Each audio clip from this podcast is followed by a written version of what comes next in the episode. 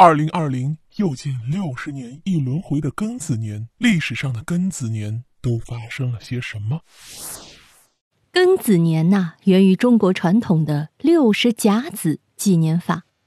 擅长观测的古人很早就发现呐，每当年份运行到庚子年这一年，自然灾害会变多，突发事件频频，一些震动世界、影响安定的大事件也容易发生在这一年。因此，我国的民间呢一直流传着庚子预言、庚子之灾、庚子大坎、庚子轮回的故事。哎呀，听着好像有点儿令人担忧，是吧？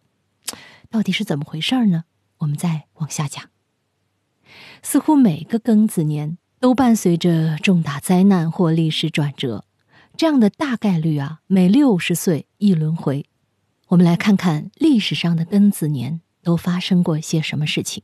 一八四零年庚子年，我国近代屈辱的半殖民地半封建社会的开端，第一次鸦片战争开始，西方列强敲开了古老封闭的满清王朝大门。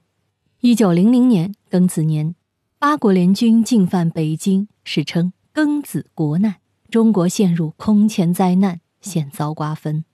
一九六零年庚子年，全国大面积受灾。其中以河北、山东、山西最为严重，占耕地面积的百分之六十以上。中国开始了持续三年的自然灾害。刚才呢，我们分别回顾的是1840年、1900年、1960年三个离我们现在最近的庚子年的情况。今年呢是2020年，又逢庚子年。在风水上啊，二十年一运，六十年一元。一百八十年为一正元，每一百八十年间的运气大同小异。二零二零年作为新的一轮正元国运的开始，将是非常之关键。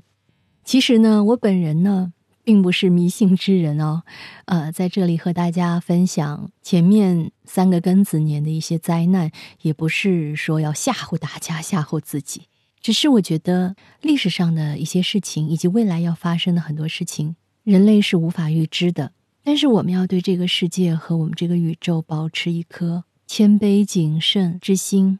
即便生在和平年代，我们也要居安思危，多一份警醒，也就会少一份隐患。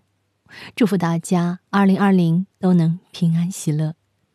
密室里的故事，探寻时光深处的传奇，下期咱继续揭秘。